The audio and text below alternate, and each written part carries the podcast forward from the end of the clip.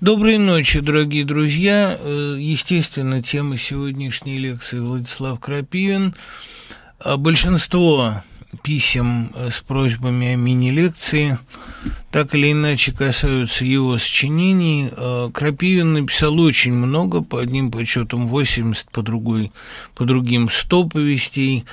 Многие его тексты я не только не читал, но даже не слышал об их существовании – пришел интересный вопрос об аналогиях между Крапивиным и Стивеном Кингом, автором такой же патологической плодовитости. Да, наверное, здесь есть о чем поговорить. Э, Крапивин был очень хорошим человеком, человеком, который действительно многим детям многим подросткам дал не просто смысл жизни, но чувство защищенности и, конечно, уникальный климат каравеллы.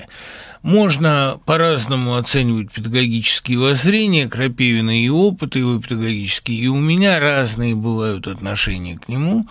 И иногда меня очень раздражает много в его писаниях, но все-таки нельзя не признать того, что из всех российских педагогов второй половины XX века и из всех писателей подростковой темы Крапивин самое яркое явление и, безусловно, самое духоподъемное. Так что поговорим о нем.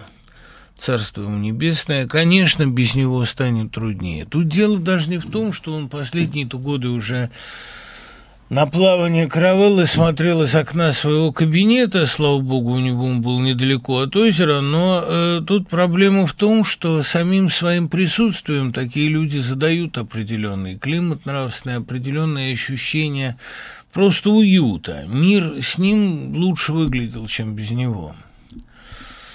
Можете ли описать образ эстетствующего восторженного негодяя типа Алекса из «Заводного апельсина» или фашиста из «Гибели богов»? Да очень много их таких. Евтушенко любил их описывать. Вот в Ардебиоле такой у него злодей, в ягодных местах там есть такой мальчик из элитной школы, который наслаждается своей мерзостью. А, так просто не приходит на ум а, бесчисленные вот эти эстетствующие подонки, которых а, страшное количество в реальности, поэтому в прозе как-то им труднее. Ну вот, э, мне кажется, что такой персонаж – это главный герой, такой протагонист в романе «Около ноля», кем бы он ни был написан. Он не только все время любуется собой, но он еще при этом и задается вопросом, откуда это он взялся, такой демонический, и очень мучается, при этом очень страдает. А вопросы из-за странной для меня сетевой реакции на ваше выступление в связи с нападением на Жука. Я сетевой реакции никакой, честно говоря, особенной не заметил. В этом одно из преимуществ человека, который читает сетевые сети в основном в своей ленте и сетевые сети, да, социальные сети, а в основном в своей ленте и по профессиональной необходимости, потому что на каждый чих не наздравствуешься, количество идиотов, э, оно э, растет неуклонно, просто с количеством людей, которые одурманены или, эм, скажем так, повинуясь тренду, перестали складывать 2 и 2, поэтому не нужно, мне кажется, отслеживать эту реакцию именно потому, что она предсказуема слишком. Что вы думаете о либертарианских теориях, не считаете ли их людоедскими? Людоедскими не считаю, но к самому либертарианству отношусь весьма критично, как э, к любой форме э, элитарности, самодовольства, такого, знаете, самодовольства мало на чем основано. Я могу понять и даже уважать э, такое гордое, элитарное, как бы простить за тавтологию, самоуважения, потому что человек, который не позволяет вытирать об себя ноги, он правильно делает. Слишком много у нас некритичности в отношении с властями, с коллегами, со сверстниками, с согражданами. Слишком многие позволяют э, действительно себя топтать и сморкаться на себя. Это неправильно, но либертарианство – это другая крайность, это какая-то такая уверенность в том, что вот вы элита, 10% людей, умеющих делать дело, и вы должны Э, помогать только сами себе, а помогать другим – это проявление слабости и низости. Ну, не знаю, мне трудно как-то, честно говоря, э, всерьез оценивать произведение Айн Рэнд, потому что никакой литературы это, конечно, не является, но э, ее судьба, ее биография, ее авторский миф – это заслуживает как минимум изучения, как минимум внимательного прочтения. Она интересная женщина с интересной судьбой, а, интересным бегством из советской России. Вообще мне очень интересны люди, которые в 20-е годы в Советской России сначала умудрялись выживать, а потом сбежали. Это особая прослойка людей, она действительно из Питера, это такой пример питерского характера, перемещенного в Америку. Айн Рэнд – это человек, безусловно, интересный. Проза ее плоха, ну, тут, собственно, и э, не о чем особенно спорить. Но э, бесспорно то, что либертарианцы в массе своей, они даже э, гораздо более плоские мыслители, чем Айн Рэнд. Они, к сожалению, действительно усвоили ее не критично и как-то представляют себе мир а, как такую арену для э, собственных монологов, довольно, э, в общем, монотонных. Это так, такое самоупоение, основанная разве что на бизнес-удаче или на родительских э, вложениях, но видите ли, э, расценивать свое благосостояние как знак своего благословения, своей благословенности, уточним, это, по-моему, совершенно никуда не годится. При этом то, что Егор Жуков либертарианец, э, кажется мне такой довольно поверхностной оценкой. Я думаю, что он и сам это благополучно перерастет. Он человек еще очень молодой, не забывайте об этом, находится в процессе горячего личностного роста. Периодически сталкиваюсь с критиками, анализирующими искусство через призму структурализма. Это хорошо сказано. Это крайне тяжело читать и понимать, но безумно интересно. Кажется, там сокрыто некое тайное знание. Иногда нарываешься со стороны адептов этого лагеря на странную агрессию, когда пытаешься оппонировать. С чего начать, если того стоит? Ну, видите ли, структурализм – это довольно удобный метод, и я э, никогда не зарекался пользоваться отдельными приемами структуралистов для анализа, Структурализм, грубо говоря, это вычленение во всем костяка. Некоторые, что, ну, понятно совершенно из названия, что речь идет о структуре, а выделение того рецепта, по которому сделаны художественные тексты, инструкции, политика, то есть выявление во всем повторяющихся комбинаций структур. Это довольно удобно. Другое дело, что в этом есть определенное упрощение, и есть, конечно, свой валепюк у структурализма, свой птичий язык, который очень э, раздражает, э, в общем, как, как всякая сектантская новоречь, раздражает просто попыткой маскировки вещей довольно тривиальных. Я согласен с теми, кто подобно Владимиру Новикову, считают, что, скажем, русская формальная школа была открыванием новых вещей, а структуралистский э, штурман Дранг 60-х годов – это во многом бум переименований, а не открытие новых сущностей. Но, в принципе, все элементы структурализма есть уже у Шкловского, есть в работах Ихенбаума, Тынянова, э, особенно у Осипа Брика, который был структуралистом, не называя этого так, да и к формальной школе себя не причислял. Но большинство его работ, ну, в частности, даже лефовских рецензий, они именно вскрывают структуры показывают как бы макеты готовых, готовые блоки э, соцреалистических текстов. Эм, ну, взять хоть статью «Почему понравился цемент». Мне кажется, что структурализм – это очень удобный инструмент, но не более того. Это не универсальный метод, а применение его решительно ко всему, там, к семиотике человеческих отношений или политических процессов. Это все, мне кажется, попытка одним ключом открыть все двери, попытка заведомо проигрышная. Что касается э, агрессии со стороны адептов его, так ведь, понимаете, агрессию проявляют любые адепты, когда вы посягаете на их территорию. У них есть свои языки, как вот сегодня есть, например, в разговоре о, э, об истории язык травмы, там, ну, если угодно, язык Зебальда такой, да, Зебальда. Это довольно скучно все. И мне представляется, что каждая секта, сформировавшая, опять-таки, свой волопюк, она очень брюзгливо относится к посягательствам на свою абсолютную истину. Ну, и не мешайте им заниматься этим. А оставьте себе э, полиинструментализм, оставьте себе право пользоваться самыми разнообразными методиками и э, творческими подходами. Где-то вам пригодится новый историзм, допустим, Эткинда и других, а где-то структуралистский инструментарий, где-то социологический. А, к сожалению или к счастью, все двери в истории литературы одним ключом открыть нельзя. Э, здесь э, нужны комплексные так называемые подходы. Да, при том, что э, удобство инструментария, скажем, а, бартовского или уж тем более инструментария отечественных структуралистов, будь то Тартусская или Московская школа, никто не может отрицать этого великолепного инструмента.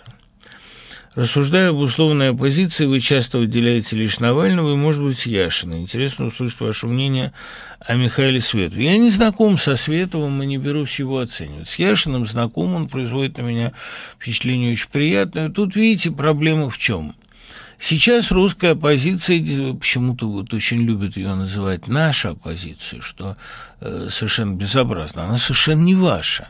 Какая она ваша? Ваша – это э, Симонян, Киселев, Соловьев. Вот, вот это ваши, да, простите за употребление этих слов в эфире. А наши – это э, вообще организация довольно постыдная. Да? Прекратите вот это писать, что наш Навальный, наш Леша, какой он ваш? Ваши – это дети ваши, которые когда-нибудь будут вас стыдиться. А эти люди никакого притяжательного местоимения «наше» вы не можете применительно к ним использовать. Да? А, так вот, э, что касается Навального. Российская оппозиция сейчас обезглавлена, это очень печально. И сколько бы мы ни говорили о том, что Кремлю это невыгодно, да, наверное, исходя из каких-то далеко а, заглядывающих соображений, это действительно невыгодно. Но кто же там далеко заглядывает? Получилось так, что убрали Немцова, безусловного лидера. Получилось так, что временно заставили бездействовать Навального, и мы не знаем, хотя, в общем, держим кулаки, но мы не знаем, каким он проснется. А сейчас Навальный действительно выведен из числа активных оппозиционеров, он в коме. То есть как-то вектор совершенно очевиден. Они хотят действительно э, действовать по строчке Акуджавы, скоро их повыловят всех до одного. Это правильная с их точки зрения стратегия, с моей точки зрения самоубийственная, но вектор совершенно очевиден, нельзя, нельзя в этом сомневаться. А пригодится ли России опыт Белоруссии, такого формально безлидерского, а, такого волнообразного движения, да, такой, если угодно, сетевой структуры нет, не пригодится. Об этом можно сказать совершенно определенно. Не потому, что Белоруссия – это вождистская э, некая, или там Россия – вождистская страна. Нет, совершенно не поэтому. А потому, что Белоруссия переживает момент рождения нации – а когда нация составляет, условно говоря, 10 миллионов плюс некоторое количество диаспор, это процесс вполне ощутимый. А в России процесс рождения нации а, может привести, ну, процесс рождения нации политической, разумеется, а не этнической, может привести к катаклизму такого масштаба, что на это вся Россия сейчас пойти не готова. А, и представить себе протестное движение в современной России такого масштаба, которое происходит в Беларуси, лично я пока не могу. Не могу себе представить масштабы кризиса, который вызовет это движение. Все как-то в России очень претерпелись, принюхались в гораздо большей степени, чем в Беларуси. А, и что говорить о людях, допустим, такой э, традиционно провластной ориентации. Люди вполне либеральные, ездят в Крым, посещают театр Боякова, пожимают руки э, бывшим активистам наших. Ну, это как-то очень границы стерлись. Я вот какие-то вещи себе не могу позволить и не особенно огорчаюсь по этому поводу. А э, огромное количество людей вообще утратило принципы. Они живут себе, думая, ну, сегодня не хуже, чем вчера, ну и ладно, и слава богу. А ковид вообще как-то как опасность более серьезная, чем кризис, более наглядная, если угодно. Ковид вообще заставил всех жить по принципу слава богу, не убили. Когда, какие уж там э, мысли о э, принципах и убеждениях, когда дело касается прямого выживания, ну просто вот обычного выживания. Поэтому э, сегодняшнее состояние России, когда еще и Навального в ней нет, оно довольно печально. Оно печально именно потому, что это такой бесперспективняк, который самые разные слои населения стали воспринимать как остров стабильности, стали воспринимать как норму. И э, я сколько угодно мог и могу надеяться на молодое поколение. Я сегодня вот в очередной раз, вчера точнее, уже побывал в школе, там преподавал в одиннадцатых. Очень это весело и замечательно, и они очень умные, и у них есть перспективы. Но перспективы их, во-первых, не здесь. А во-вторых, они тоже видят свое будущее очень конформное. Они гибкие, они встраиваются. Российская диктатура все-таки не диктатура Лукашенко, и хотя она перешла к прямым политическим убийствам, но она ведь не вчера к ним перешла. Поэтому, э, конечно, ситуация после Навального или с временным отсутствием Навального – ситуация довольно катастрофическая. Не для Навального, для нас. Особенно если учесть, какая вялая, какая неуверенная реакция даже у вполне демократических сил на это событие. Очень многие искренне полагают, что это вот Навальный сам так заболел. Хотя все профессионалы дали совершенно конкретный комментарий. Ну, а, э, так сказать, как он заболел и чем он заболел, это сейчас не, не самая насущная проблема, хотя там все понятно, к сожалению. А насущная проблема – это как быть, как самоорганизовываться без него, и есть ли ему какая-то альтернатива, и могут ли люди коллективно эту альтернативу сформировать. Мой ответ – нет, но я буду очень рад, если вы меня разубедите. Я не хочу, конечно, э, впадать в пессимизм, я просто говорю, что сейчас страшно растет, и растет экспоненциально количество людей – которые действительно начали испытывать такое своего рода зло, злорадное упоение от такого положения дел. Они начали ему радоваться, его приветствовать. Они с каким, знаете, вот это такое злорадство, с каким некоторые атеисты отрицают существование Бога по принципу «чем хуже, тем лучше». Вот нет никакого Бога, все помрете, все гнить будете, никакого бессмертия души, все наши душевные движения – это не более чем комбинация химических элементов. Ну, такое такой вот э, совершенно нигилистический, такой даже, я бы сказал, эмпирический подход, э, довольно примитивный, но для многих очень убедительный.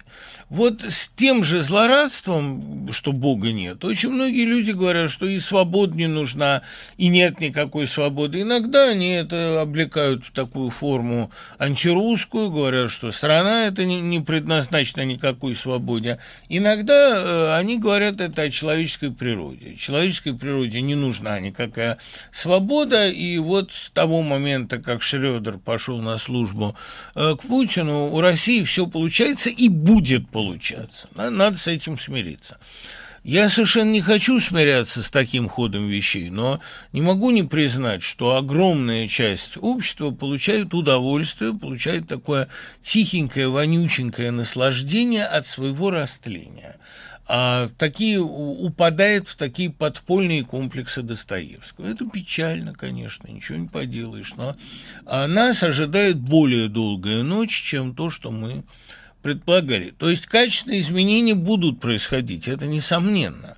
Но это будут изменения не совсем в сторону добра. Они, конечно, вот мы проснемся в другой стране, да, разумеется, мы будем несколько раз еще просыпаться в другой стране, но это будет более, более так сказать, провал на более низкий этаж, если угодно. А не собираетесь ли вы переписать новую книгу, как это делал Булгаков об этом уже? Да ничего я не собираюсь переписывать, и я и публикацию, публикацию я не то чтобы откладываю. Мне кажется, что в этой книге можно а, произвести некоторые улучшения, которые я сейчас и произвожу, но сделать ее несколько более понятной, потому что те, кто ее пока прочел, они много говорили о своем недоумении. В этой книге проблема в том, что там нет ни одного героя, похожего на меня, ни одного героя, с которым я мог бы нравственно солидаризироваться. Книга без протагониста, кто повествователь, неизвестно, там становится понятно, но не сразу она для меня самого очень неожиданна и трудна. И вот попытки сделать ее чуть более понятной, они сейчас предпринимаются. Никаких других, так сказать, никаких концептуальных перемен я в нее вносить не собираюсь. Это моя последняя книга о советском проекте. Я после этого к советскому проекту возвращаться не намерен, потому что я себе все объяснил. Что там дальше будут думать другие люди, welcome. Но э, на все вопросы, связанные с э, советским проектом, я этими двумя трилогиями себе, мне кажется, ответил. Э, почему? Да, расскажите о книжной ярмарке. О книжной ярмарке я знаю только то, что сам я на ней буду выступать в субботу, и на ней презентуется некоторое количество книг, которые вызывают у меня интерес. Главным образом, к сожалению, это книги филологические, а литературоведческие. Очень мне жаль, что к этой ярмарке не успел Ликмановский комментарий к «На брегах Невы», потому что эта книга, на мой взгляд, нуждается давно в развернутом филологическом комментарии, а то, что он сделал, скажем, с Ковалем, а до этого с э, Катаевым, конечно, показывает его высочайший комментаторский уровень. Так что вот этой книги я очень жду. Остальных, честно говоря, не жду. Хотя мне любопытно будет полистать, конечно, сорокинские пословицы и поговорки. А в последние годы выходят фильмы по книгам современных отечественных писателей, текст, эпидемия. Э, будет ли это возрождение отечественным кинематографом? На мой взгляд, эти тексты не говорят о возрождении отечественной литературы, в особенности эпидемии, хотя и текст, в общем, представляется мне хорошим, крепким сочинением, но никак не революцией жанра. Вот когда у нас появится литература, которая предлагает какие-то новые парадигмы при взгляде на прошлое, выходит из замкнутого круга прежних понятий или дает такой портрет настоящего, какого я еще не видел, тогда у нас будет возрождение кинематографа. Пока я, честно говоря, эм, борюсь с ощущением какого-то повтора и страшно сказать, пока в реальности не появляется ничего принципиально нового, а, его не может появиться и, к сожалению, в искусстве. Почему именно в этом 2020 году зло торжествует в мире так нагло и самозабвенно, и что будет в следующем? В следующем оно тоже будет торжествовать нагло и самозабвенно. Зло всегда торжествует нагло и самозабвенно. Оно иначе торжествовать не умеет. Ну, как вы себе представляете зло, которое торжествует виновато, с бесконечными реверансами и кивоками, просит прощения, а, протягивает руку побежденному злу, оно по определению стоит подбоченясь. Да? Налим Никодим гордится соболью, собою, носит шапку соболью, ни перед кем ее не ломает и шуток тоже не понимает. Вот что делает зло. Оно торжествует, разумеется, да, темные века, ничего не поделаешь. Оно, да, хотя не будем оскорблять темные века, в них как раз было много недурного. Действительно, во всем мире а, господствует даже не столько зло, сколько душевная лень и глупость, какое-то такое выживание и благодарность за это выживание. Это понятно почему. Потому что э, слишком много факторов резко негативных. И экономический кризис, и ковидные проблемы, которые отнюдь не сняты, и э, да, диверсификация, то разделение человечества, о котором я множество раз говорил, ну, условно говоря, на персонажей соцсетей, то есть персонажей толпы, и на все более маргинальных одиночек. Плюс к этому господствует такая философия простых людей. Простые люди считают себя большинством и поэтому правыми. Это и трамписты, это и сторонники Брекзита, это и огромное количество, не могу сказать, что преобладающее, но значительное количество россиян, которые гордо и радостно называют себя простыми людьми, ненавидят всяческие элиты, ненавидят любые отклонения от нормы. Таких людей много, и я говорил об этом. Мы подходим к ситуации, когда мир разделяется на быстро прогрессирующее меньшинство и медленно деградирующее большинство. Деградация деградация большинства – это всегда очень неприятное явление, и расплата за это будет тоже долгой и мучительной. Как вы относитесь к дохристианской Руси? А как можно относиться, простите, пожалуйста, вот в чем э, смысл этого вопроса?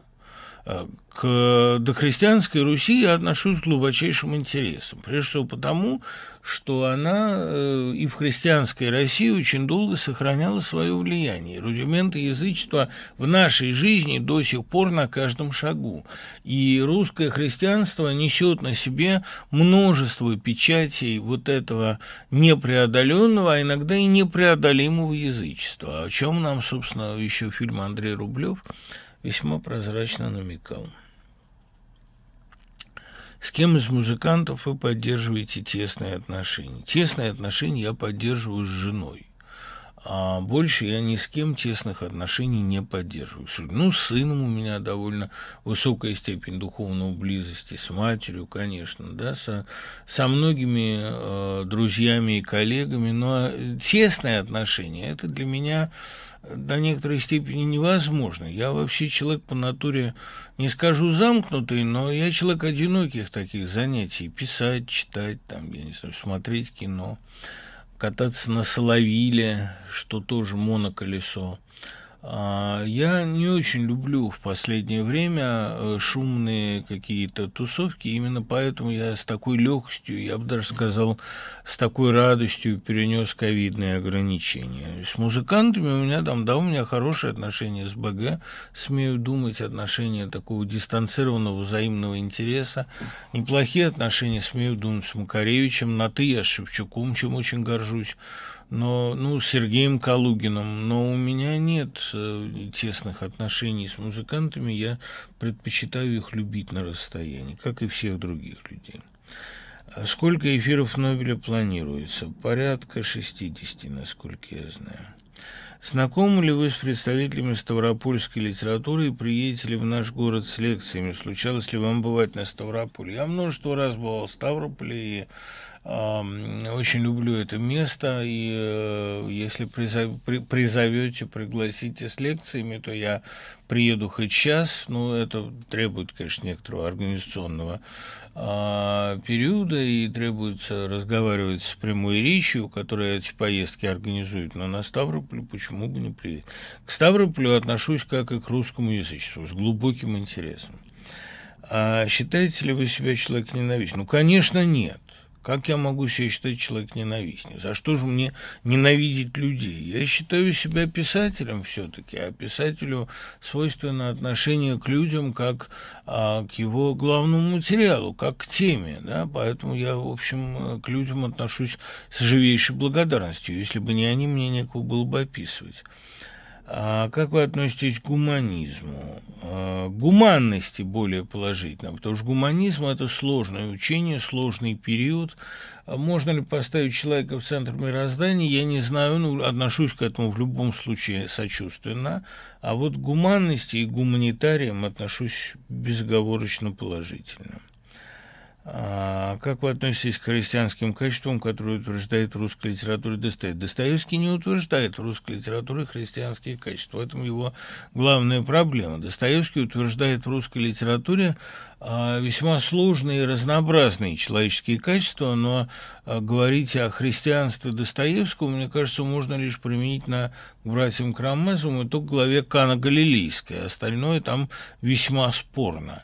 Я надеюсь, что братья Карамазовы знаменовали собой, много раз говорил об этом, отход Достоевского от концепции государства церкви Леонтьевской и отход от партии Константиновского дворца. Удар приходится все-таки, говоря по-писаревски, э, не налево, а направо. Но в любом случае Достоевский и христианство – это настолько сложное и настолько амбивалентная тема, так многие ее по-разному трактуют, что э, он же сам признавался, его вера прошла через горнило мучительнейших сомнений, и другой веры он не признавал. Простой, естественной детской веры, мне кажется, у него просто не было, а очень часто его прозрения, они все-таки на грани э, богоотрицания, на грани, не скажу, атеизма, но богоборчества. Поэтому Достоевский как раз, мне кажется, не лучший образец христианских ценностей в русской литературе. Вот если говорить там, допустим, о Чехове, скажем, о рассказе «Студент», вот здесь христианские ценности налицо. А, не говоря уж о его жизненной практике. Читаете ли вы святоотеческую литературу? По мере необходимости читаю, конечно. Интересно ваше пристрастие в философии. Мой любимый философ Югенштейн. А, и, разумеется, мне нравятся некоторые философы XX века, Александр Кожев, например, он же Кожевников, а с его замечательными идеями а, применительно к сталинизму, такая попытка увидеть в Сталине ну, как бы большую проверку всего российского населения – идея довольно близкая к тому, до чего я стихийно додумался в оправдании. А, мне интересно, конечно, читать по дорогу. А, я не могу сказать, что я профессионально увлекаюсь философией, но есть философы, которые мне весьма любезны, весьма интересны. Я не понимаю, можно ли называть философами а, политологов типа Чадаева, имею в виду Алексея Чадаева, конечно, да, вот, а не Петра. Это никакая не философия. Но в большинстве Э, так сказать, э, русских философов э, религиозного возрождения и философов 20-40-х эм, годов, я вижу, к сожалению, не столько мыслителей, сколько публицистов. И это, мне кажется, довольно неприятно. К веховству я отношусь крайне отрицательно. Спасибо за роман «Июнь», вам спасибо. Um, Влияют ли масс... средства массовой информации на деградацию общества? Да, знаете, влияют, но не определяющие. А оно и так бы деградировало без средств массовой информации совершенно спокойно.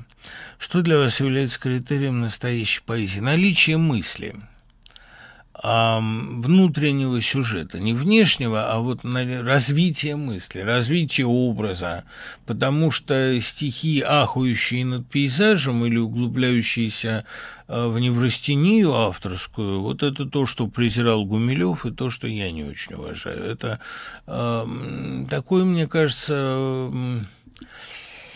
Главное, что требуется от стихов, это вот то, что Елена Стешова так хорошо называет самодвижением формы, развитие формы и развитие лирического сюжета. Вот это всегда приятно. Как вы относитесь к Дугину? Да, в общем, серьезно не отношусь. Простите меня, конечно. Лимонов покойный считал его человеком исключительно одаренным и культурным, но тоже с ним рассорился. Мне кажется, что Дугин это неинтересно. Как вы относитесь к фестивалю традиции? Впервые от вас слышу о нем. Но вообще к традиционализму всякого рода и к культу традиции отношусь резко отрицательно. Макаревич, Летов, Хаксли положительно отзывались об опытах с ЛСД. Вот от Хаксли слышал, читал точнее, а от Макаревича никогда. Практики, это я не отмазываю современника, а просто действительно, сколько бы я ни говорил с Макаревичем, я не слышал ни разу комплиментов в адрес ЛСД. И даже комплиментов в адрес марихуаны не слыхивал от него. Практики расширения сознания применяли наверняка и другие известные авторы, и даже ученые. Как относитесь к таким вещам вы? Как попытки войти с отмычкой там, куда надо входить с ключом? Понимаете, это взлом все-таки. А путем глубокой медитации или, скажем так, сосредоточенного размышления можно достичь эмоций гораздо более ярких. Но отдельные дураки или не дураки, а отдельные халявщики пытаются туда проникать со взломом, я отношусь к этому с глубочайшим отвращением. Ваше мнение о Скалдине. Чрезвычайно интересный прозаик. А, к сожалению, большая часть текстов утрачена. Что вы думаете о Тимуре Зульфикарове? Не очень много думаю о Тимуре Зульфикарове, грех сказать. А, что вы думаете о Дилане Томасе? Дилан Томас – великий поэт. А, стоит ли читать «Хижину» Пола Янга? Нет, не стоит. Мне кажется, что не стоит, потому что мне это показалось нелюбопытным. Но, ну, может, это мне не стоит. Вообще, а, любое чтение, кроме, ну уж совсем античеловеческого и растлевающего, оно полезно. Но просто «Хижина» Пола Янга, мне кажется, не стоит затраченных усилий. Расскажите о свободном университете. Что это и что вы там будете читать? Я буду читать там эволюцию сюжетов и жанров. Ну, почему в какой-то момент возникает психологический роман, а почему а, возникает детектив э, такой викторианский, а как эволюционирует Робинзонада и так далее. Ну, я не думаю, что свободный университет пока представляет собой сколько-нибудь законченную, готовую и сколько-нибудь описуемую структуру. Это находится в процессе. Просто это назрело. Слишком много преподавателей абсолютно разного профиля, разного происхождения, а, разного возраста оказались не ко двору а в нескольких высших учебных заведениях, вне зависимости от репутации этих высших учебных заведений. Ну вот запрещено им преподавать по разным причинам. Гусейнов расстался с вышкой, чему я не могу не радоваться, да, и вышка же лишилась еще нескольких э, замечательных преподавателей. Эти люди хотят сохранять контакт со студентами и пока э, бесплатно, без каких-либо финансовых перспектив, на базе там новой газеты или еще кого-то, будут отыскивать помещения, отыскивать возможности для семинаров. Э, я буду со своей стороны читать в течение года этот курс, довольно обширный, там, в принципе, порядка 60 лекций запланировано. А кому это интересно, записывайтесь. Э, я не знаю, что выйдет из свободного университета. Я просто очень люблю любую самоорганизацию. Мне очень нравится, когда люди снизу, вот на низовом уровне создают какие-то пока еще непонятные, пока еще неопределенные, но, безусловно, очень э, привлекательные структуры. Если у нас не будет этих структур, я сильно подозреваю, что у нас и свободного образования не будет. Просто потому, что государственное образование, ну, оно доказало уже, что оно вырождается в гетто, если не в Юденрат. Я в какие-либо возможности сотрудничества с этим насквозь идеологизированным и абсолютно тоталитарным государством не верю. А, наверное, можно брать у него деньги на кино, если у режиссеров нет других вариантов. Но э, брать у него деньги на образование и свободно преподавать там невозможно, потому что слишком многие ваши тезисы можно расценить всегда как э, отход от государственной идеологии. В идеологизированной такой ригидной, жесткой структуре абсолютно бессмысленно заниматься научными дискуссиями. Ну и, ну и правильно. Как побороть чувство, что все происходящее в Беларуси – пытка надежды? Никак его не побороть. Очень полезное чувство. Оно э, на самом деле, э, э собственно, довольно креативно, довольно плодотворно.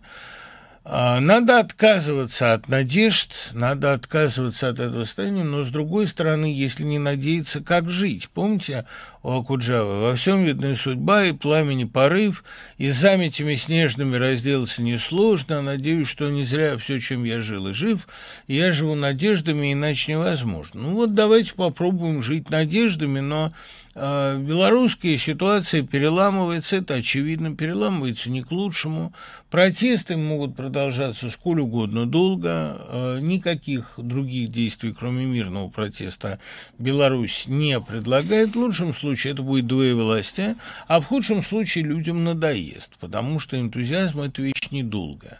Я очень надеюсь, что будет это двоевластие сохраняться в прежнем ненасильственном виде, потому что все варианты выхода из тупика а, довольно ужасные. Ситуация, когда Белоруссия утрачивает, например, независимость, и там появляется пророссийский кандидат, который продавливает все путинские э, нормы, это, мне кажется, ситуация еще более губительная, чем Лукашенко, особенно губительная для дальнейшей провинциализации.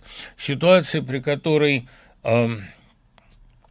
проливается большая кровь, и на этом дискредитирует себя окончательно власть, кажется мне э, чрезвычайно жестокой, и это дороговатая цена. Такую цену, я думаю, никто платить не готов.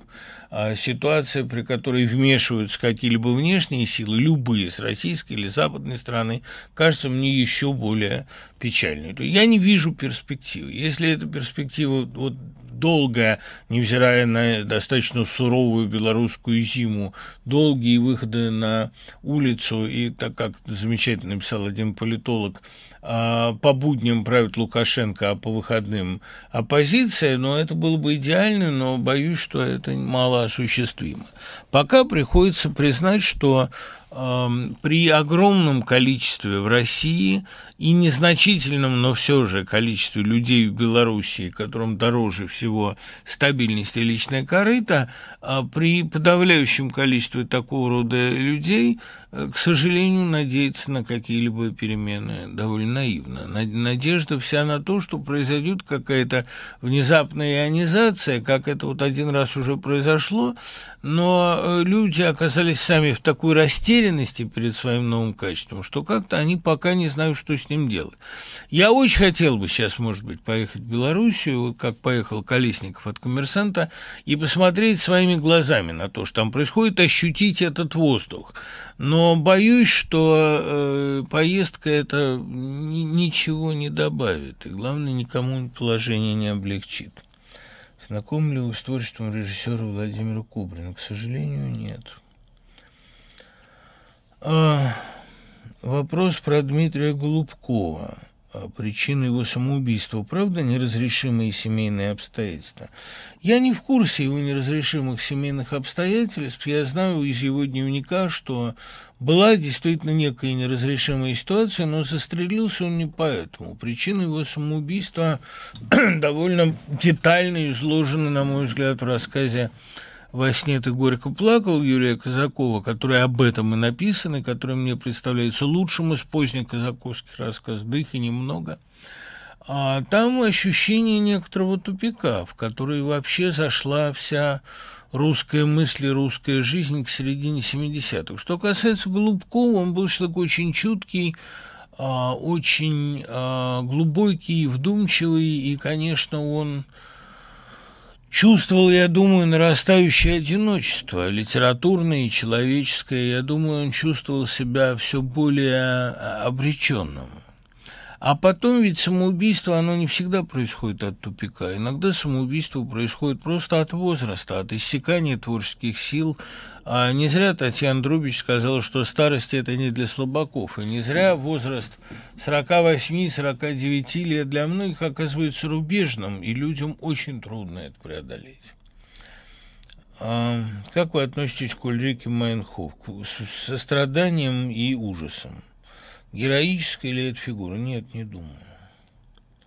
Повлияли ли братья Стругацкие на Пелевина? Братья Стругацкие волшебным образом, благодаря очень высокому качеству своей литературы, повлияли на все, на всех, кто их читал. На Пелевина тоже, конечно. Да? Думаю, что на Акунина, хотя он сам отрицает это влияние, но оно несомненно, потому что все-таки, как всякий японист, он не мог не знать статей Аркадия Натановича про Акутагаву, а в этих статьях квинтэссенция философии Стругацких. Вы часто упоминаете Бахыт Килибаева, чем он занимается, в какую сферу ушел, и был бы «Ночной дозор» круче, если бы его снял Килибаев. Ну, не берусь судить, я могу сказать одно. Бахыт Килибаев был самым перспективным режиссером казахской «Новой волны». И э, я его знал и продолжаю, собственно, с ним иногда обмениваться приветами. Э, он представляется мне человеком невероятного ума, он ушел от кинематографа и занимается сейчас э, философией, политологией, какими-то вещами на стыке, футурологией, иными словами. Довольно долгое время он писал сценарии, сценариев написал много. Его кинороман «Громовы» представляется мне эталонным. Ну, вот были сериалы, были какие-то э, книжные публикации, но э, кинематографом как таковым он не занимается сейчас. Профессор Катасонов, не знаю профессора Катасонова, увы, обнаружил хвостатость деятелей Серебряного века, в частности, ссылаясь на поэму Есенина «Черный человек» и на незавидную судьбу всей плеяды в целом. Гоголь сжег второй том, почувствовал, кто нашептывал ему этот текст. Всегда ли гению прилагается хвост?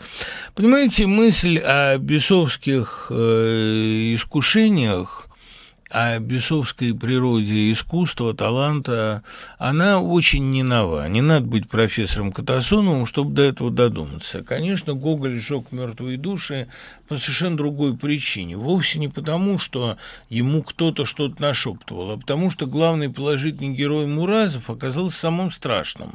И он в некотором смысле испугался той перспективы, которую он нарисовал для России. Понимаете, Гоголь задохнулся, как рыба на песке. Он предчувствовал реальность, но до осуществления этой реальности он не дожил он всех главных персонажей русской литературы э, второй половины XIX столетия предсказал.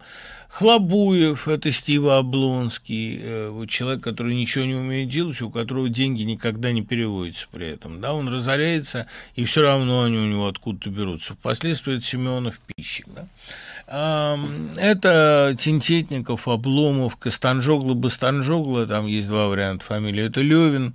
В общем, это Уленька Бетрищева и ее старик-генерал, это все тургеневские э, старь и новь, и Бетрищева вообще уже готовая тургеневская девушка. Он всех типажей угадал, но он не дожил до них. И э, он умер именно от, э, ну, умер-то он понятно от чего, скорее всего, от неправильного лечения, но книгу он сжег потому, что он был мучительно не уверен в правильности своих прозрений. Он был страшно одинок, он пытался ото всех получить какие-то подтверждения этих догадок, а никто кроме будущего, да, кроме Бога, никто ему этого подтвердить не мог. Отсюда его чудовищная мнительность последних дней. Хвостатость или как бы демоническая природа большинства творцов Серебряного века, понимаете, ну это были такие детские игры, такие наивные детские попытки, да, но ну, это был вызов пиковой дамы в большинстве случаев. У Дамблдора были сложности с отцом, рядом с ним немыслимая женщина, ну, насчет женщины не знаю. У него есть простоватый спутник, понимающий в его действиях чуть меньше читателя. Он убит предателем и воскрес в конце в седьмой книге вместе похожим на Кинг, Кинг Кросс. Можно ли рассматривать Дамблдора как трикстера или христологического персонажа. Э, Дамблдора в меньшей степени. У Дамблдора не такие уж сложности с отцом. Дамблдор не воскресает. Смотри, помните, вот там, когда он говорит «Гарри, Гарри, с кем ты разговариваешь? Я краска на холсте». Он не воскресает, он уходит жить в другое измерение, в которое уходим мы все, так или иначе. Но э, он не э, появляется уже в мире живых а помещение, похожее на вокзал, это не воскресенье. И самое главное, что э, Дамблдор, он не приносит себя в жертву. То есть он формально просит, конечно, Снайпа его убить, но э, в жертву за человечество, искупительную, которую приносит Гарри Поттер, там этого момента нет. Ну и насчет того, что рядом с ним немыслимая женщина, понимаете, это э, довольно спорная догадка самой э, Джанки Роллинг, которая вообще сделала Дамблдора геем, и многие, кстати, читатели с этим не согласились, нам же, читателям, беднее, мы лучше автора знаем, кто там гей, кто афроамериканец и так далее. А поэтому Дамблдор не, не всем критериям соответствует. Дамблдор – это бог-отец. У него совсем иные функции. А, он и с самого начала не тянет на Трикстера, потому что ну, он слишком правильный персонаж. Он не революционер в сфере духа. Э, у Гарри Поттера есть гораздо больше христологических, трикстерских, плутовских черт. Хотя, конечно, э, некоторые черты Дамблдора указывают на то, что христологический миф и здесь поработал. Но, в принципе, конечно, Дамблдор – персонаж гораздо больше по функциям своим напоминающий Творца. А расскажите хоть один или два примера, как вас изменил роман «Приключения майора Звягина», что полезного можно оттуда вынести. Очень много полезного, но э, я не буду вам рассказывать эти эпизоды, я их немного стыжусь, потому что я в этих эпизодах повел себя как Звягин, а э, это поведение не всегда хорошее, это поведение несколько ну, не скажу даже мачистское, но такое крайне радикальное. В нескольких ситуациях надо было повести себя, что называется, по-мужски. Я терпеть не могу таких демонстративных поступков, но вот тогда это надо было сделать. Какую книжку, какую киномузыку Эннио Марикони вы любите больше всего? А, да я как-то вообще, знаете, к музыке Эннио Марикони довольно холоден. Я люблю Нина Рота. Ну, я люблю, как все, темы из профессионала, но это же не, не главное, что он сочинил. Если место действия истории одного города перенести в космос, получится история дневников Йона Тихого. Можно ли лекцию про Лема? Нет, Йона Тихого не получится, хотя жанр политической или такой социальной фантастики, э, социальной сатиры, конечно, Лем подхватывает. На самом деле методами Щедрина он пользуется гораздо активнее в рукописи вот этой найденной в ванне. Э, такой самый яркий его сатирический роман «Кавкианско-щедринский», если на то пошло. В принципе же, э, про дневники Юны Тихо я бы охотно поговорил, но надо поговорить, перечитать. Как вы объясняете пассивную реакцию российской оппозиции обществу в целом на отравление Навального? Уже сказал об этом. Деградация общества привычкой – а, читая «Гадкие лебеди» во второй половине произведения, я просто испугался. Такое ощущение, что написано буквально про нас, и президент, и дети, и голос, обращающийся к родителям. Неужели Стругацкий могли настолько точно предвидеть. Да нет, что, гадкие лебеди – это совсем не предвидение, и совсем не то, что происходит сейчас. На самом деле предвидение – это гадкие лебеди Лопушанского по сценарию Рыбакова, а вещь довольно полемическая по отношению к Э, Стругацким, где изображена полная победа города над мокрецами. И э, вместо квадрата в небесах девочка рисует квадрат на больничном окне. Вот там действительно, к сожалению, к сожалению, там пророчество. Как вы считаете, всегда ли надо делать замечания незнакомым людям, когда они матерятся при детях? По возможности вообще не надо делать людям замечания, мне кажется проще как-то увести детей или выразить свое негодование каким-нибудь более изящным способом. Ну, кто вы такой, чтобы делать замечания? Вы лучше, что ли? Вы сами никогда не материтесь? Это довольно странный вопрос. Но если демонстративно при вашем ребенке кто-то матерится, да, можно подойти и хлопнуть там по какой-нибудь части тела или сказать что-нибудь. Всегда ли заслуженно журналистам присуждают золотое перо? Не существует премии, которая бы всегда присуждалась заслуженно, начиная от Нобелевки и кончая какой-нибудь провинциальной премией имени местного писателя. Нет справедливости вообще в мире. А я только что закончил школу, поступил в университет. Меня заинтересовала заявленная вами тема в свободном университете. Есть ли шанс попасть к вам на курс с таким скромным послужным списком? You're welcome. Волшебное слово вам в помощь. А благодаря вам я обратил внимание на другие курсы свободного. Да, пожалуйста, я думаю, что там будет очень много увлекательного. Мне кажется, что Воронин – это идеальный молодой Колтаков, а Фриц Гейгер – охлобыстин. Почему никто до сих пор не взялся за экранизацию? Ну что вы, Колтаков гораздо более нервный, утонченный. Воронин – это урбанский, ну или из современных людей, наверное, Козловский. Воронин очень простой. Стругацкие же признавали, что они любят людей действия. А, тугая спираль закручивается с Хабаровском, Белоруссией, перспектива ее поглощения с фактическим убийством. А нет, нет, не торопитесь, никакого убийства. А, мы люди живучие. Судьбоносными выборами президента США, заявлением фрау Меркель, не оставляющим сомнения в ее скорой отставке. Чем, что вам писательская интуиция подсказывает, чем это все чревато. А взрыва не будет. Будет долгое гниение, которое в конце перейдет в какое-нибудь новое качество. Взрывом не пахнет. Современное человечество к взрыву не готово. Этот, этот снаряд прогнил, эта граната заржавела. Расскажите про свободный университет. Видите, сколько интереса к свободному университету. И как это прекрасно, как эта инициатива всех зажгла. Свободный университет – это зародыш будущего государственного, не государственного, но будущего свободного образования. Всегда начинается с копеечной свечи, от которой, как вы помните, Москва занялась. Услышим через пять минут. Продолжаем разговор. Слежу за ситуацией вокруг Ефремова. Чем больше доказательств его вины, тем больше у меня сомнений, что он виновен. По порядку смотрел разные записи с камер видеонаблюдения. Показали запись спустя несколько месяцев после аварии – где он, да, что якобы она сделана сразу, на видео видно. Ну, в общем, изложены все традиционные сомнения. Кроме того, у меня стаж вождения более 20 лет, я не могу представить, чтобы человек в таком пьяном состоянии ровно вел автомобиль. Я тоже не в состоянии. Адвокат Ефремова, Ефремова вообще отдельная история, а с таким адвокатом и обвинители не нужны. Хотелось бы услышать ваше мнение по поводу всего этого. Отчаяние, тоска, невероятное сострадание к Ефремову. Понимаете, вот у меня много друзей более близких. У меня вообще друзей довольно много, сколько бы я ни говорил о своем одиночестве и социальном аутизме, но так получается, что человек 50, которые рады меня видеть в любое время суток, они есть. В России, за рубежом, в Питере, да, в Москве есть. Но вот Ефремов, он не самый мне близкий человек, но все происходящее с ним я воспринимаю как кровную трагедию, как трагедию близкого родственника. Это связано не только с тем, что мы с ним два года колесили по всей России довольно много выступая, а опыт совместного выступления – это как опыт совместного боя. Это, хотя, в общем, сравнивать это трудно, но это довольно экстремальная ситуация сама по себе.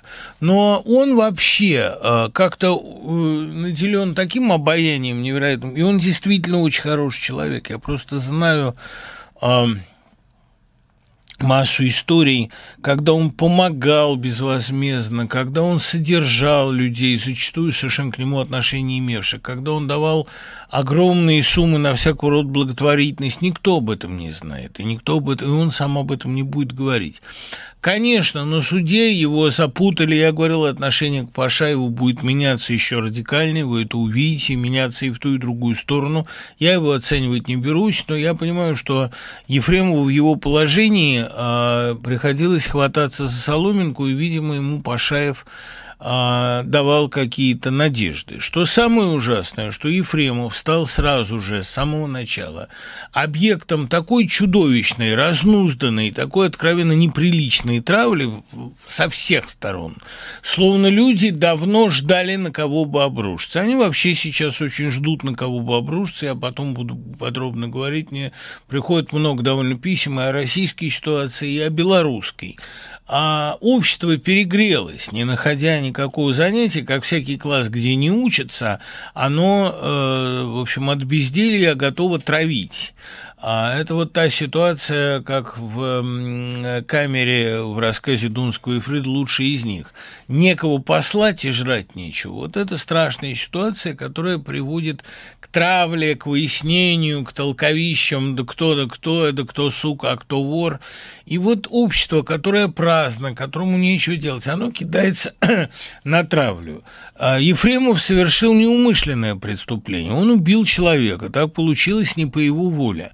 Но видно, что главный аргумент, и эта элита учит нас добру. Ефремов никогда никого не учил никогда никого не учил добру. А ненависть к элите – это черта раба, черта плебея, это низкая довольно эмоция. Элита же бывает не только имущественная, не только финансовая. Все эти разговоры, я говорил уже об этом много раз, простите, приходится повторяться.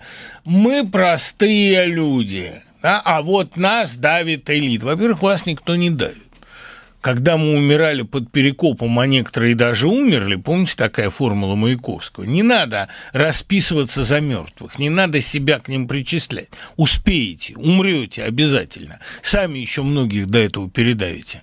Но Ефремов стал объектом совершенно неприличного вытирания ног, совершенно неприличного улюлюкания. Человек, которым очень долго в разных ролях любовалась вся страна. Ну как говорить, что он играет одних алкашей, это, говорят, люди, которые смотрят одни сериалы, которые не видели ни Дубровского, которые не видели француза Смирновского, которые не видели э, Ефремова в роли Треплева, один из потрясающих спектаклей МХАТовских, которые не видели ни второй студии «Современника», ни э, МХАТовской студии, которую Ефремов возглавлял, ни, ну, вообще, которые о его театральных экспериментах, о его спектакле по Андрею Платонову, о его художественных чтениях стихи для нас вообще не имеют представления. Понимаете, Ефремов действительно очень большой артист. И вот сейчас многие измываются над его последним словом. Говорят, что это слабое последнее слово и путанное.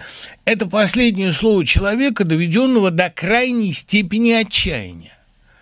И то, что он там стихи читал какие-то не такие, давайте теперь еще стихи покритикуем. Ну, а безжалостность страшная, трагедия, в которой, по сути дела, погибли двое. И, конечно, очень может быть, что поведение Ефремова было не выстроено. Сознательной выстроенности в нем не было. Очень может быть, что на суде он не всегда был равен себе. Но как-то в обществе полностью отсутствует а не просто желание, а даже способность поставить себя на чужое место. Все говорят, а если бы сбили вашего родственника – а если бы сбил ваш родственник, ваш друг? Я Ефремова воспринимаю как родню, не как единомышленника. У меня с ним э, никакого единомыслия особо нет, у меня ни с кем его нет, вообще-то. Я думаю, что я мыслю довольно самостоятельно. А у меня нет с Ефремовым никаких общих дел уже очень давно. но у меня есть ощущение кровной близости к нему именно потому, что он сейчас человек на дне, в бездне, человек затравленный. Я привык таким людям сострадать. Это не значит, что я не сострадаю убитого, хотя, кстати сказать, поведение его семьи тоже могло бы быть выстроено иначе, как мне представляется. Можно было бы некоторые шоу не посещать, потому что это шоу абсолютно одиозное. Я не люблю, допустим, некоторые писания Елены Рыковцевой, но то, что она писала об этих программах, было вполне объективно. Участие в них сильно компрометирует покойного и его семью. А, разговоры о, о нем сильно компрометируют его, потому что есть такие программы, в которые нельзя ходить, ну просто нельзя ходить из соображений нравственной гигиены. Но э, в этой ситуации, да, ничего не могу сказать. Мои ощущения насчет Ефремова я не вдаю сейчас в тонкости. Виновен, не виновен. Тут, я думаю, нужно более объективное и более подробное расследование. Но я могу сказать одно. У меня стойкое ощущение, что общество оттопталось на Ефремове за всю свою ненависть, за все свое раздражение против всех. Всех против всех.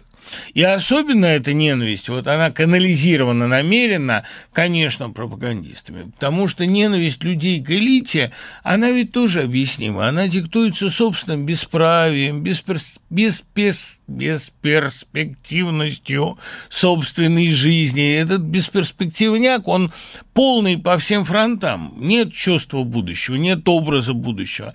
И за все за это отдувается артист, который вызывал у большинства людей всегда чувство доброе, который пытался напоминать о милости к падшим. Вот сейчас он э, растоптан. А Растоптан, да, не без своего участия, но ничего, кроме сострадания, я здесь испытывать не могу. И я понимаю, что действительно огромное количество людей смотрят на всех, кто хоть как-то высунулся с одной надеждой. Оно оступится, оно что-нибудь скажет не так, что-нибудь сделает не так. И мы, такие всегда правильные, такие ничем не замечательные, такие люди толпы, мы свою слюну добавим в это этот коллективный плевок. Вот наслаждение, да? Общего дела-то нет, никакого штурма космоса в ближайшее время не предвидится, до Брюсселя вроде как не доходим, а до Минска вроде как тоже. Давайте кого-нибудь затопчем. Ужасно же приятно. Сразу чувствуешь принадлежность чему-то большому и теплому. Это самое подлое чувство, которое я знаю. Ну, простите меня, что я вам откровенно об этом говорю. Я полагаю, что к моей аудитории это никакого отношения не имеет. Я сам все время, что бы я ни сказал, я все время ловлю на себя такие потоки ненависти, я такое про себя читаю. Да? Один подонок уже дописался до того, что я смею критиковать власть, а беру деньги из городского бюджета на свои выступления на книжной ярмарке. Все выступления на книжной ярмарке, Павел, простите, что я обращаюсь к вам по этому человеческому имени, которого вы недостойны, это абсолютно бесплатные мероприятия. Бесплатные и для посетителей большинства – которых я просто лично туда за руку провожу, очень многих, и для участников. Ни один писатель не получает ни копейки из городского бюджета за выступление на книжной ярмарке. На продажу книг это никак не влияет. Мои книги и так неплохо продаются. Приходите, покажитесь, посмотрите, как это бывает. Хоть в глаза мне посмотрите, если со стыда не сгорите. Доброй ночи. Александр Викторович Сой написал письмо президенту Путину. Что же это за безумное время, в котором нам довелось жить? Да тут не время виновато, а Александр Цой. Это не время безумно. Это Александр Цой вот так почувствовал себя а, прямым наследником и решил защитить имя отца вот таким способом. Защищать имя отца можно разными способами, я ничего против этого не имею. Но обращение к президенту – это, да, все, что написал Козырев, я с этим солидарен. Хотя я не симпатизант, так сказать, фильмов Алексея Учителя. Какую роль играет летающий пивной киоск в книге «Потерянный дом»? Двоякую. Во-первых, он расчищает место, взлетая, а во-вторых, он дает э, замечательную такую интермедию про бабу Зою, которая считается святой, потому что она всегда доливает до черты, это роман Житинского. Она святая, говорят в очереди, в этот момент пивной ларек на пивных строях взлетает и уносится в космос. А баба Зоя, она, оказавшись в безвоздушном пространстве, сказала себе, ну ничего, блокаду пережили, и это переживем. И прекрасно выживает. Но это такой образ петербургской гордости. Она очень петербургский персонаж. Мне очень нравится эта история. Почему в Украине и Белоруссии есть гражданское общество, а в России нет? Ведь история одна. Да есть оно в России. Просто э, в России очень долгий опыт э, вертикали имперского самоощущения. Понимаете, в маленькой стране, как в семье, легко просыпается гражданское общество. В стране огромной, которая привыкла к угнетению и к мысли о том, что вот другая форма существования для нее неприемлема, самоубийственна – в такой стране с гражданским обществом трудно. Нельзя все время жить э, с ощущением, что твои гражданские чувства враждебны существованию твоей страны. Сейчас же в России думают как? Чуть-чуть, немножечко, любое послабление, любая свобода, и тут же будут 90-е. Вы что ж хотите, как в 90-е? Ну да, мы хотим, как в 90-е, потому что 90-е были шансом, но 90-е же были еще и страшным унижением и а, годами а, абсолютной деградации советской интеллигенции, по большому счету геноцида некоторой части народа. Другая проблема, что вот те самые люди, которые отравляли 90-е, это бандюки, ставшие силовиками, они же сейчас и повторяют, неужели вы хотите, чтобы был как в 90-е? Да? В 90-е-то вы как сыр в масле катались, это нам было плохо. А, и мы все еще говорим, что да, мы хотим свободы. А ведь 90-е портили и отравляли вы, тогдашние бандиты, убийцы. Убийцы, которые сегодня читают нам морали. Ну, о чем вы, ребят? Э, случались ли удачные подражания или продолжения циклов рассказов или романов в литературной классике? Ну, я все-таки считаю, что Дюма хорошо продолжил. Мне даже, в общем, 20 лет спустя больше нравится, чем «Три мушкетера». А, не нравится Викон де Брожелон, но все продолжения Холмса получались удачными, там были шедевры. Напоминаю, что «Пляшущие человечки» написаны уже после воскрешения Холмса. Нет, удачные сиквелы были. «Дорога уходит вдаль», третья часть трилогии лучше первых двух и так далее. Почему книги Крапивина не выстрелили так же, как книги Роулинг? Вопрос ли это языка и маркетинг? Нет. А, это все-таки во, во многих отношениях вопрос жанра, потому что у Крапивина совершенно нет своей христологии. Крапивин не придумал свою вселенную, но ведь и Стивен Кинг не смог ее придумать.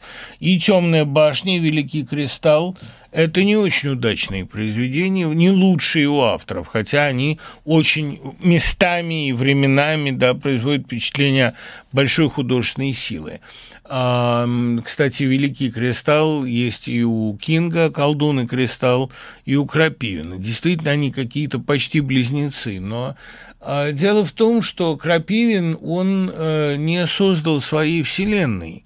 А, или, во всяком случае, не, не продумал ее так же тщательно, как Роллинг свой Хогвартс. И потом, мне кажется, что у... Вот что мне кажется очень важным. Сейчас а, я никогда об этом не задумывался. У Крапивина довольно напряжно с юмором. Он патетичен, серьезен, трогателен, но его любовь к романтике и к романтикам, она несколько заслоняла его такую личную черту, бывшую у него в полной мере, как самоирония.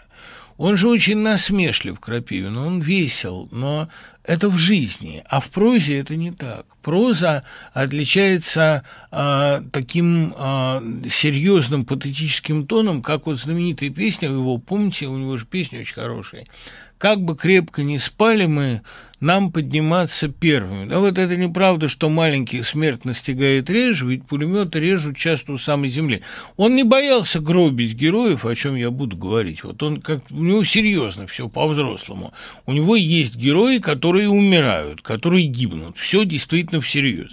А вот пошутить, так как очень много шутит Роулинг, мне кажется, у него с этим были проблемы определенные. Я уже не говорю о том, что книга Роулинг, она действительно отличается ну, несколько, что ли, э, большей взрослостью. А Крапивин при взрослом перечитывании очень немногие книги его, ну, такие как ковер-самолет, мне кажется, они выдерживают взрослый взгляд. Очень многие проблемы, ну, и стилистика, все это осталось в подростковом возрасте, при том, что он, еще раз говорю, великолепный писатель, может быть, великий писатель.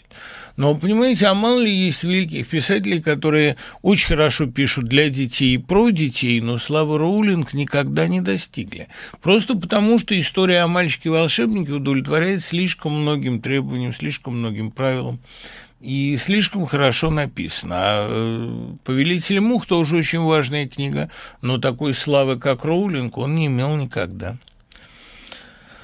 Люди, которые осуществляли медийное сопровождение штурма в Беслане, э, они там утопили э, свою совесть, и надо ли к ним относиться как к людям, убившим душу? Для Бога мертвых нет. А, все могут как-то по-своему, а, все люди могут по-своему воскреснуть. Я не думаю, что э, вот перечисленные вами люди духовно мертвы.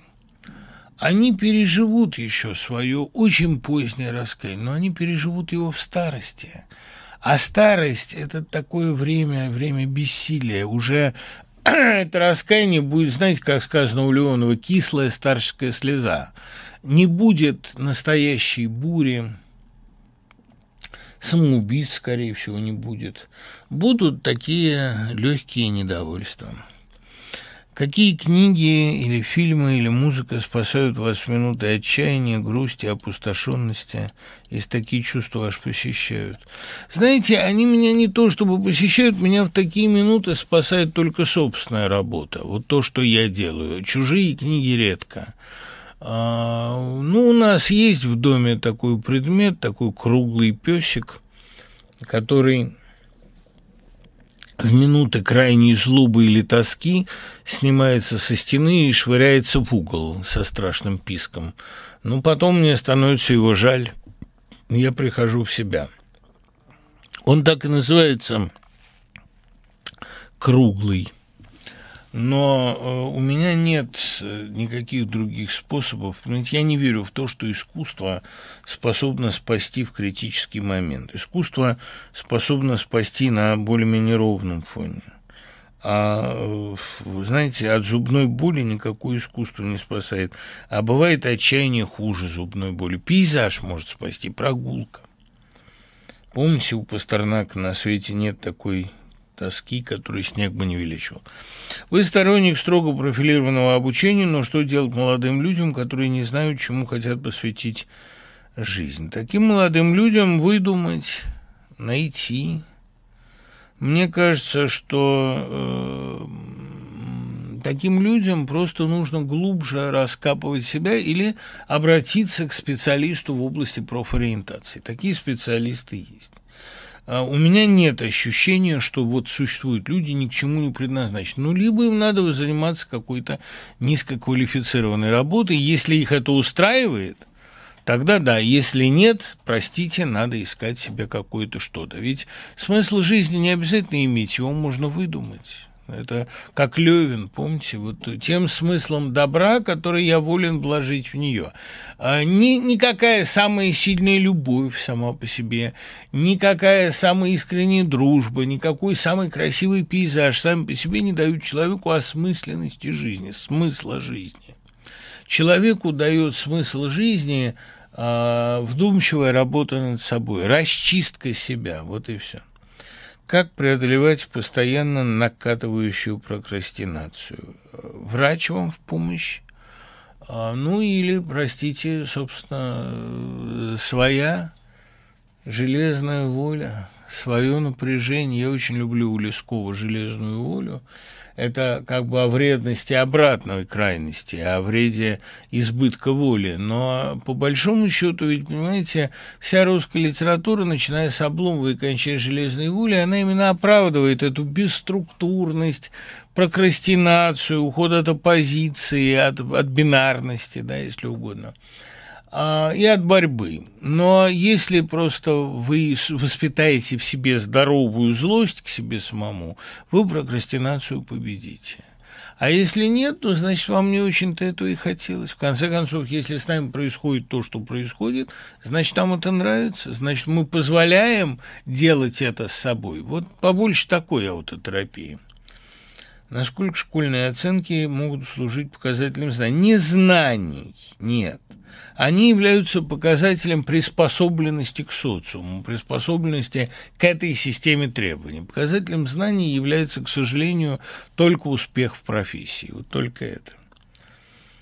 А возможен ли настоящий большой талант полностью прогнувшийся, и может ли талант терпеть творческую несвободу? Это довольно страшный вопрос.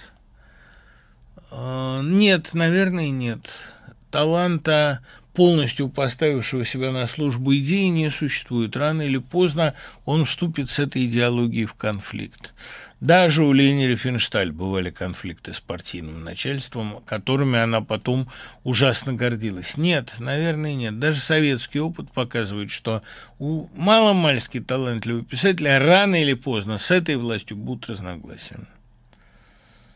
А, и тут все, значит, поздравляют друг друга с наступившим днем знаний. Я тоже от всей души поздравляю, поскольку школа, как всегда, внушила мне бодрость, желание жить.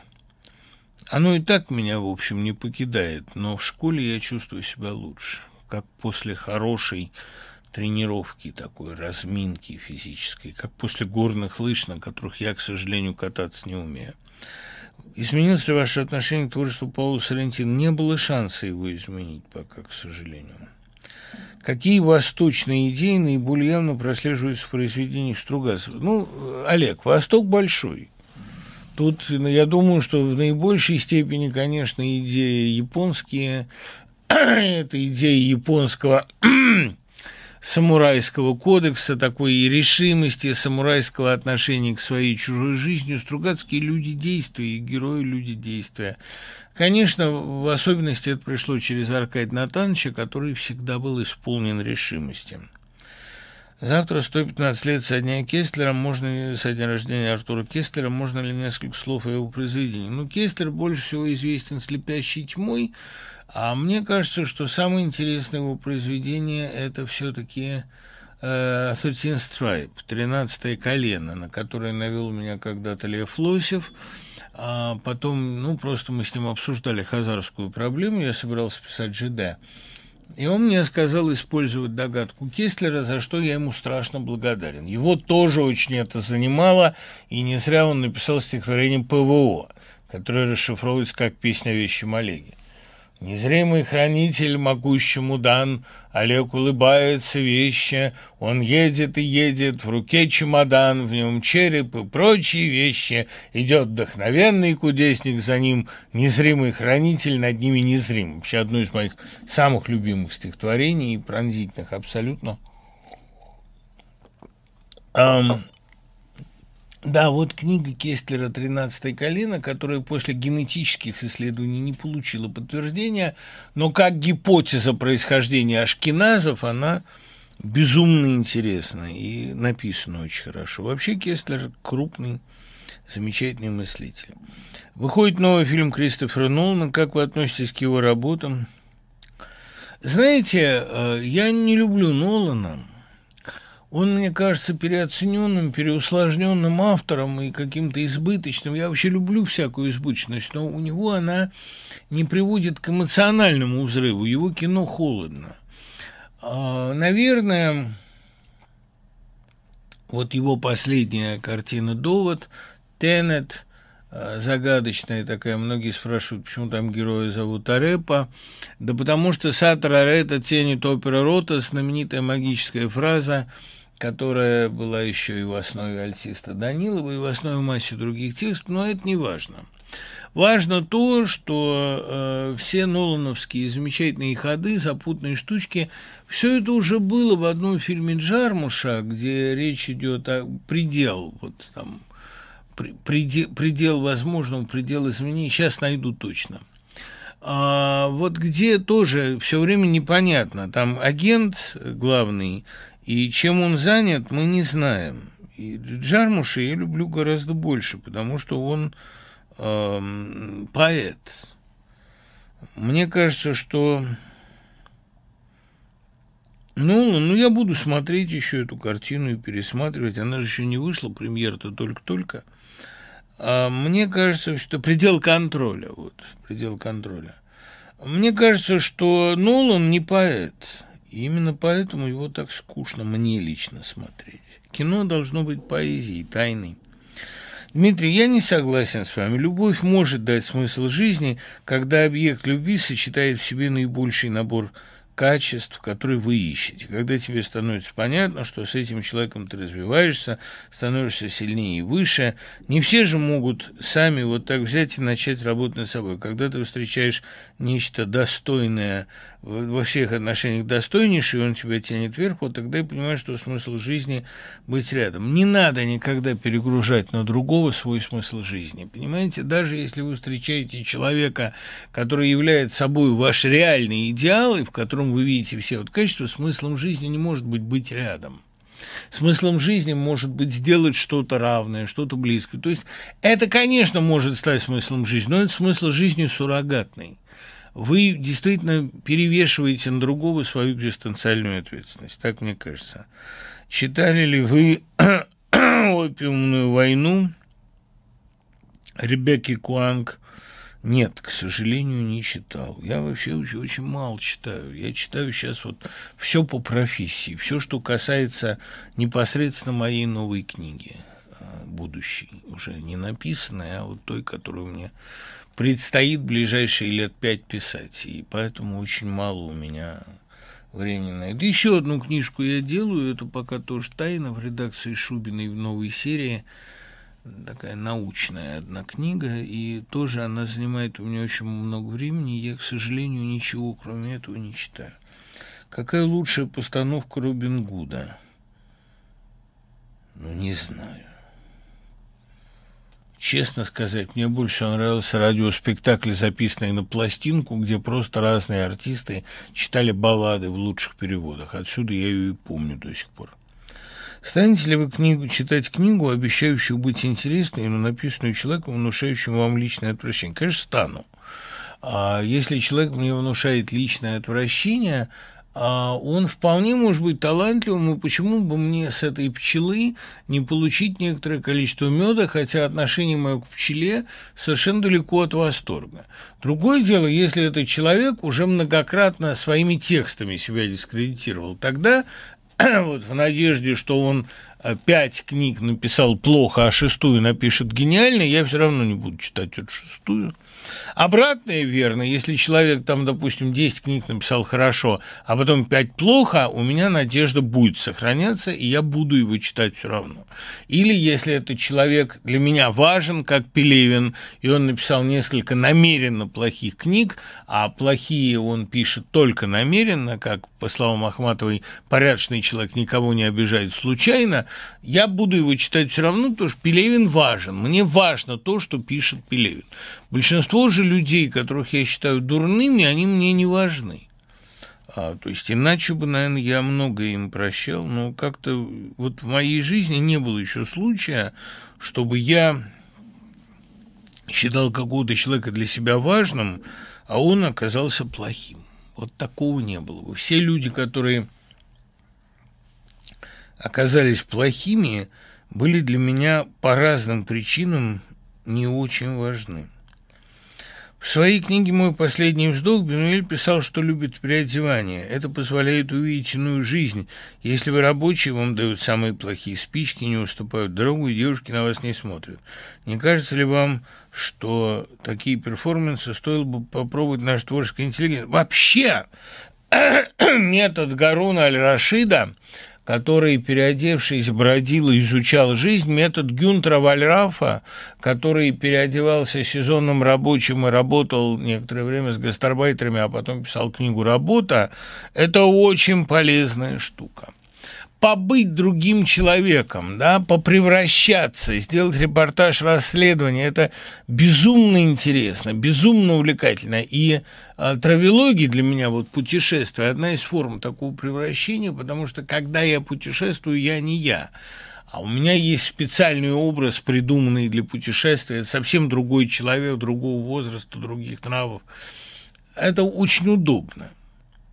Потому что я вообще домашнее существо, я не очень люблю покидать дом, но так сложилась моя жизнь, что я все время путешествую. Сначала по журналистским делам, потом по лекторским, по выступательным, по поэтическим. То есть я дома мало сижу, даже сейчас. И поэтому у меня есть вот такое как бы ну, как инструментарий, как чемодан, у меня есть такой авторский образ, с которым я путешествую. Это моя такая персональная тайна, я вам сегодня впервые об этом рассказываю, да и мало кому это интересно.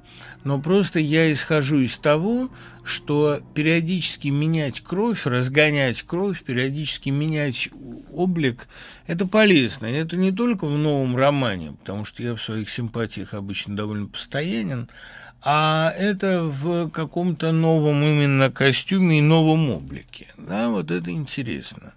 И, конечно, пожить чужой жизнью, чтобы написать репортаж расследования, это один из самых полезных шансов, которые дает журналистика. Как вы относитесь к искусству опустошающему, лишающему всяких надежд, например, к фильму «Груз-200» Балабанова?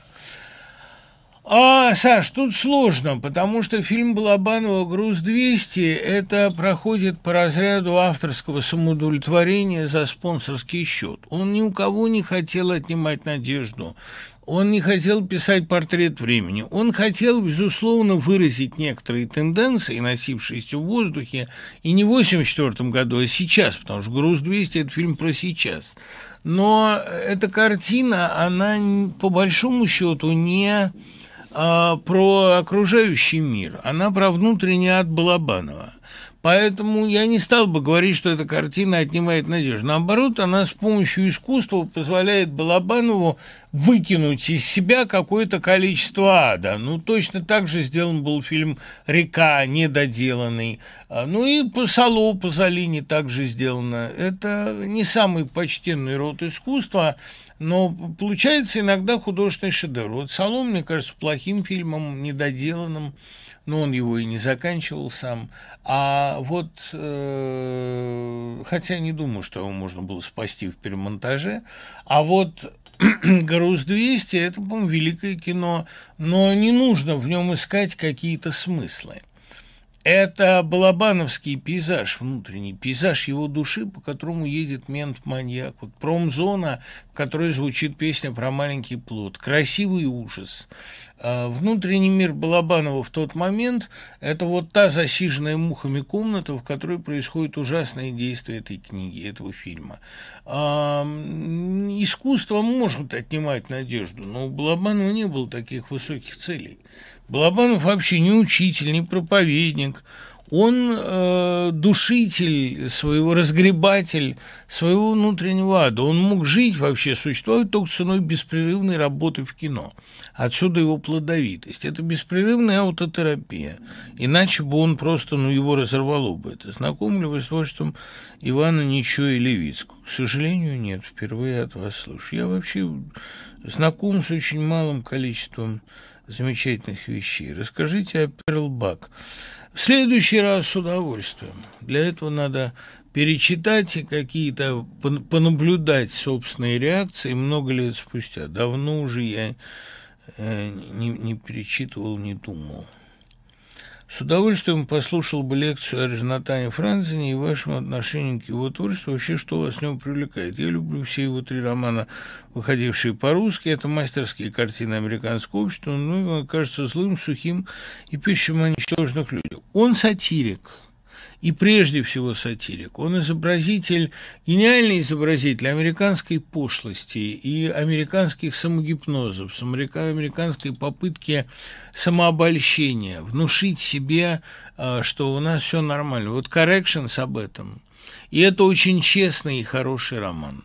Свобода гораздо слабее, а Пьюрити может быть, в каких-то отношениях кусками, в мелочах очень хороша, но в целом, на мой взгляд, роман не сложился. Посмотрим, что он напишет дальше. Проблема Франзина в том, что, став любимым автором оперы, он э, немножечко стал слишком много от себя ждать. Он стал заставлять себя писать.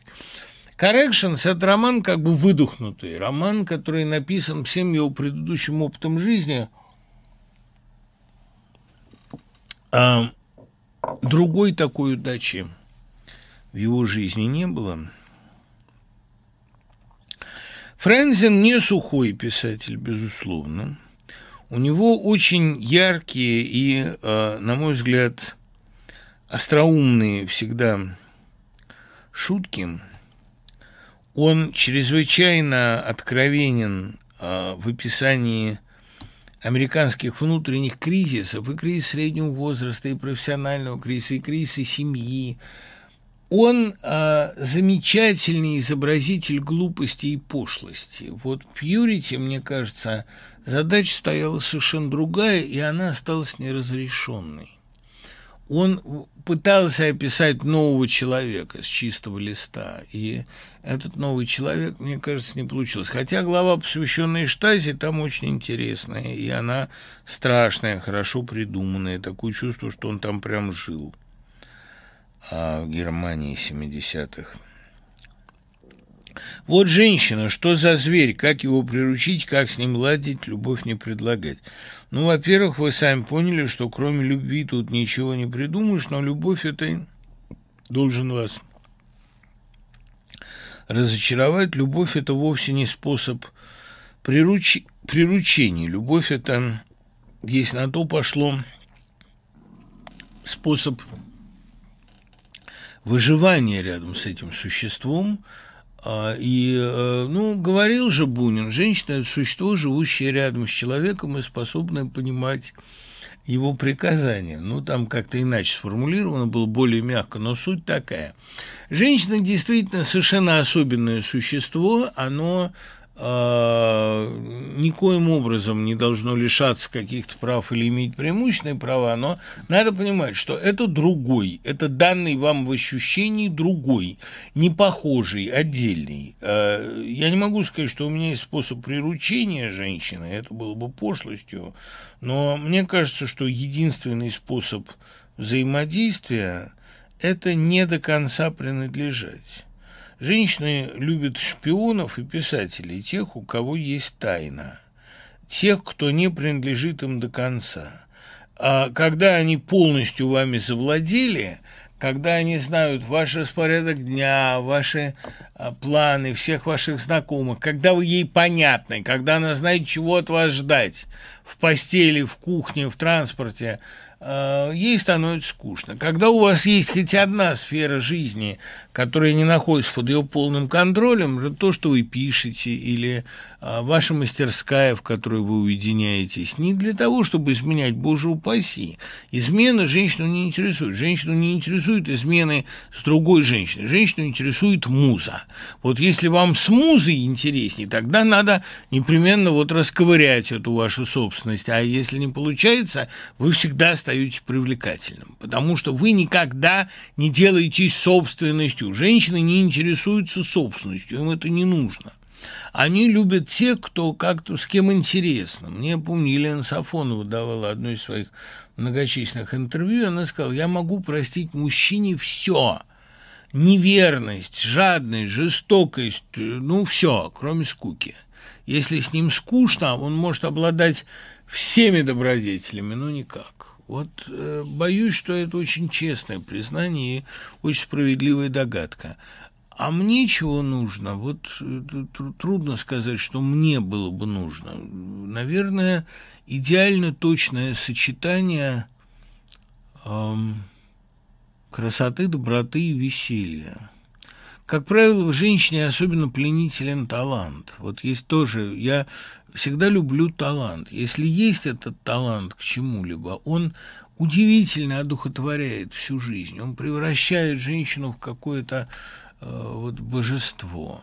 А, и очень я не люблю высокомерие. Высокомерие э, и в мужчине, и в женщине – это одна из самых отвратительных черт, когда человек вот любит презирать, понимаете, и это, это как, как-то довольно гнусно. Как, как попасть, как попасть на вашу лекцию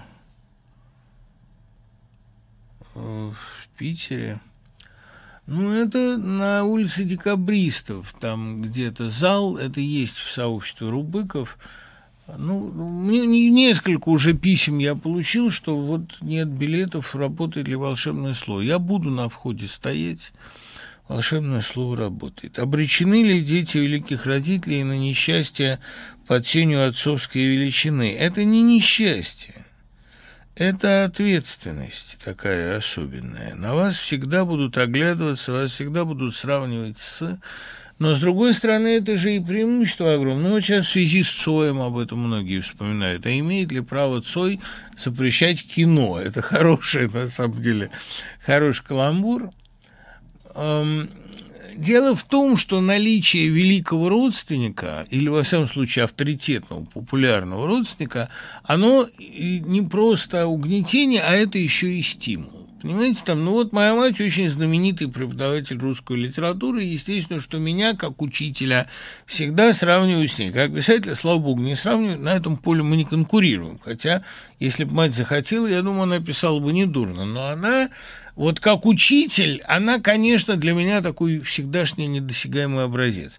Но это же открывало мне многие двери, это позволяло мне вырасти в среде коллег, я всегда знал, о чем говорят в учительские, как это, что, из чего состоит быт учителя, как он проверяет тетради, как он готовится к урокам. Это полезная штука, понимаете? Вот это раскрывает вам внутреннюю кухню. И я видел массу творческих семей, которые вот именно благодаря этой кухне, благодаря работе э, старшего автора с аппетитом, а позволяли э, автору младшему достигать замечательных высот. А просто благодаря силе примера. Ну вот Миндадзе, например, сын Гребнева, и его сестра Гремина, тоже дочь Гребнева, это очень крупный кинодраматург, и они оба по-своему унаследовали его метод, но развивали его каждый встает в свою сторону. Мендадзе э, в сторону такой притчи и фантастики, хотя очень бытовой, а Гремина в сторону театра док, но тоже ее пьесы э, очень богатые и разнообразные. Драгунские, вся семья, три поколения демонстрируют потрясающие таланты, местами просто гений. И Виктор Драгунский, гениальный новелист, и Денис, лучший сегодня рассказчик, и романист очень интересный, и... Эм, Ксения написала сейчас такой роман, что просто я оторваться не мог. Вот за это ковидное лето она его написала. Потрясающая совершенно книга, скоро выйдет. И маленький совсем, но очень сильный. И э, Ирка Драгунская, тоже замечательный художник и писатель. То есть вот э, три поколения одной семьи. Э, очень интересные семьи диссидентские, да, потому что там как бы не желая повторять ошибки родителей, э, дети растут, пытаются вырасти большими прагматиками, а все равно в результате вырастают идеалистами, ну и так далее. То есть я вообще за семейственность, за, династи... за династичность, потому что Династия сама по себе – это нормальное явление. Если человек хорошо делает свое дело, он делает его заразительно. А были ли инкарнации Гайдара в вашей системе, является ли он сам чьей-то инкарнацией? Нет. А Гайдар – это принципиально новое явление, принципиально новое а, решение.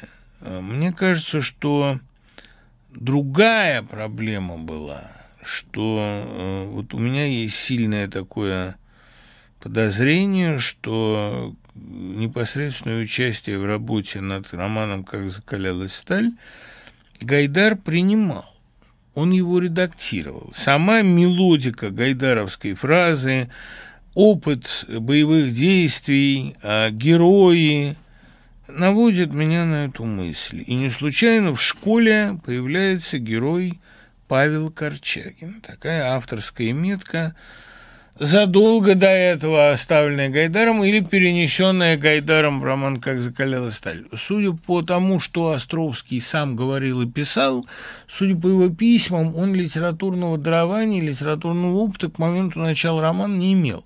А «Как закаляла сталь» очень хорошо написанная книга. И я не исключаю, что Аркадий Гайдар принимал участие в работе над ним. Может быть, мы когда-нибудь об этом прочтем.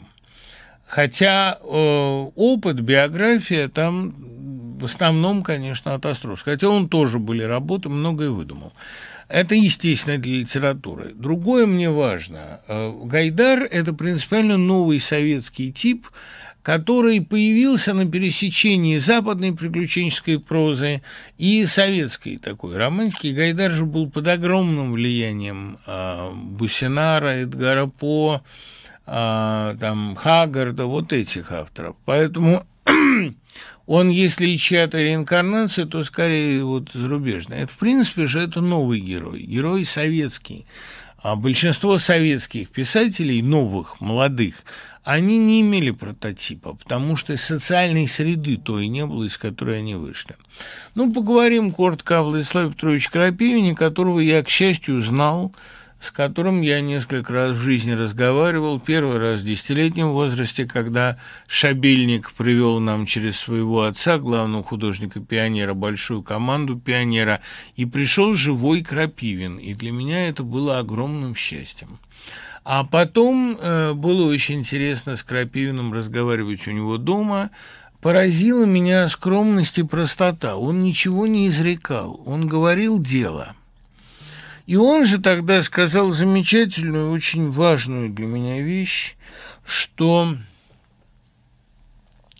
Каравелла не стала сектой именно потому, что для него это была школа профессионального обучения. Он учил детей о журналистике и по морскому делу.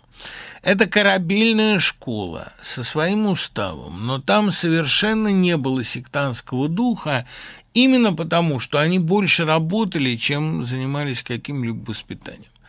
А я не буду сейчас говорить в основном о его педагогических заслугах, а рассмотрю вот это в одном письме, письмо украинское, очень важную зависимость, очень важную параллель между ним и Кингом. Вот с Кингом у них действительно чрезвычайно много общего. А сам Крапивин, шутя, называл себя графоманом, и сам Кинг многократно иронизировал над своей гипертрофированной плодовитостью. С чем это связано? Я полагаю, что это никак не погоня за деньгами и никоим образом не попытка а, так сказать, тщеславия личного авторского, удовлетворить это бесконечное тщеславие, это борьба с внутренними демонами, конечно. И у Крапивина таких демонов было много. Надо сказать, что Крапивин, как и Кинг, жили в обществе великого раскола – раскола, который обозначился в конце советской власти и на некотором этапе американской истории, Россия и Америка первыми столкнулась с тем, что общество поделилось, условно говоря, на людей толпы и одиночек, на тех, кто действует у Гринов, э, у Кинга, в The Mist, в «Тумане», на, условно говоря, на Грегов Стилсонов и Джонни Смитов. И хотя Джонни Смита зовут так нарочито просто, он уж подлинно вот такой Иван Кузнецов, да, человек из толпы, но он утонченный интеллигент, он персонаж, наделенный невероятной чуткостью, там это следствие травмы, но вообще «Мертвая зона», надо сказать, лучший роман Кинга, как мне представляется, и мы, я думаю, с матерью в этом вполне солидарны. А, и Сейра Хейзлет, конечно, самая обаятельная его героиня. Вот Крапивин писал об этом же. Общество поделилось на, условно говоря, дедов из «Колыбельной для брата» и разнообразных бандитствующих сявок. И именно поэтому же, кстати говоря, та же острота конфликта у Кинга, что и у Крапивина. Крапивина действительно наш Стивен Кинг. Вот жаль, что мне не приходила в голову эта мысль. Именно потому, что у Кинга тоже все время герои романтики борются с бандитами. И зло у него всегда нагло, а добро простовато, и это само противостояние это отличается почти сказочной простотой. Крапивин же понимает, что для того, чтобы получилась хорошая сказка, нужен идеальный герой слева и полноценное зло справа. Но важно, какими чертами Крапивин наделяет это зло. Это зла три определяющих черты. Во-первых, они действуют только в стае. Они действуют только толпой. Им удобно, комфортно только а, в компании, а противостоят им одиночки, как в романе «Журавленок и молнии». В некотором смысле Крапивин пытался дать своим одиночкам, своим героям подобие коллектива, но это коллектив типа театра-студии что-то, ну, как в «Мальчике со шпагой» или спортивного кружка. Ну, такое создание сообщества для фриков, где бы их никто не угнетал. Клуб одиночек. То, что у Крапивина выходили очень талантливые ученики, это показал, ну вот, например, пример Ники Куцила, которую он взял в отряд Каравелла, когда у него мать посадили, и когда их с братом собирались сдать в детдом, и вот Ника Куцилла, запечатленная на этих бесконечно трогательных фотографиях, где она красавица-барабанщица у Крапивина, а из нее получился совершенно светоносный человек, один из лучших людей, которых я знаю просто. Из самых чистых, а, простых и при этом сложных. Вот из самых талантливых еще. Она, конечно, великий журналист. Вот это один из примеров крапивинского воспитания. Он вообще не для массы, он для одиночек. Это многие сейчас написали. Но он дает этим одиночкам форму оптимального взаимодействия. Да? А вот первая черта зла, то, что оно, как правило, а, действуют скопом. Это люди, которым удобно в компании, и это люди большинства. Второе – это люди, лишенные профессиональных талантов и интересов, поэтому отравляющие чужие таланты. И третье – это люди, которые льнут и липнут к власти. Образ власти у Крапивина, ну, в школах, например, да, это вот учителя – а учителя у него всегда почти изображены враждебно. Это люди именно власти, люди формы, формального распорядительства. Они прежде всего отличаются поразительной э, ну, сплоченностью и тоже массовостью, полным отсутствием воображения и желанием угнетать окружающих. Вот я, честно говоря, я не очень люблю такие тексты, в которых мир взрослых предстает неприятным. Но это тоже сектантское мировоззрение. Но надо сказать, что у Крапивина очень много обаятельных взрослых, прекрасных взрослых, родители героев чаще всего. Просто родители, они не могут социализировать этого ребенка, они не могут ничего противопоставить довольно страшному миру улицы. Я не беру сейчас поздние фантастические творения э, Крапивина, ну, в частности, историю Великого Кристалла, но невозможно не вспомнить его ковер-самолет, который вот пример, наверное, такой самый простой, самый бытовой фантастики, и при этом жутко убедительный и обаятельный. Понимаете, вот ну, дети живут на даче, находят ржавый ключ, находят дверь, которая этим ключом отпирается, а за дверью ковер-самолет. Я Крапивина Крапивина еще школьником спросил, когда он к нам приезжал, а э, была какая-то какая-то реальная основа? Говорю, ну, мы лежали на большом ковре на крыше, и нам казалось, что мы летим, вот и все. Но этот ковер, он очень хорошо придуман. И, кстати говоря, у него замечательно придумана там сцена пролета через радугу. Она ужасно наивная, но когда через разные цвета этой радуги пролетают крапинские герои, там через оранжевый, через апельсиновый, через желтый, они все с разными запахами, это физически ощутимо. Крапивин, как никто, умел описывать счастье. Вот этот вот удивительный простор и романтику детства, которая потом, она забывается, конечно. Конечно, Крапивин чувствовал, что отрочество – время одиночества, пустыня отрочества, пустыня одиночества. И э, в этой пустыне очень важно присутствие рядом тактичного старшего, вот такого вот как дед, который умеет быть не вожаком, а умеет показать свои уязвимости, который демонстрирует свои какие-то э, слабости. Вот которые, понимаете, Крапивин же с детьми никогда не был вождем. Он всегда умел подчеркнуть с ними собственные проблемы. Он показывал, что он такой же человек с проблемами. Ну вот как мой любимый артаковский педагог, ныне покойный Андрей Давыдов, который руководил пресс-центром Артека, и про него, вот я помню, дочка Аллы Боссерт очень хорошо сказала, он такой же, как мы, поэтому мы его всегда понимаем. Давыдов, он был абсолютно, не, не скажу, что он был инфантилен, он просто не боялся детям показать свои проблемы. Он не представлял, не приставал э, перед ними э, таким вот э, уверенным. И самое главное, конечно, черта Крапивина – он замечательно умел рассказывать истории, выдумывать и рассказывать истории и держать темп. Я думаю, что после Гайдара он единственный, ну, Косилька шумел, но лучше всего Гайдар.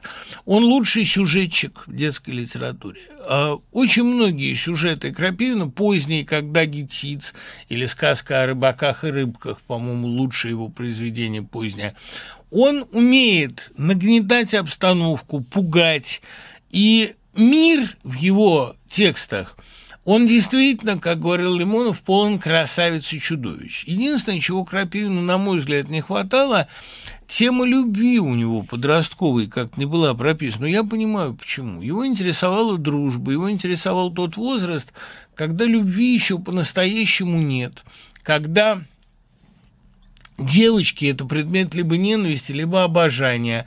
Я думаю, что вот в следующей своей реинкарнации он напишет настоящую великую детскую книгу о любви. А в том, что он где-то рядом, я совершенно не сомневаюсь. И, Владислав Петрович, простите за все, и дай вам Бог прекрасного препровождения вечности, которое вы, безусловно, заслужили. А мы с вами услышимся через неделю. Пока.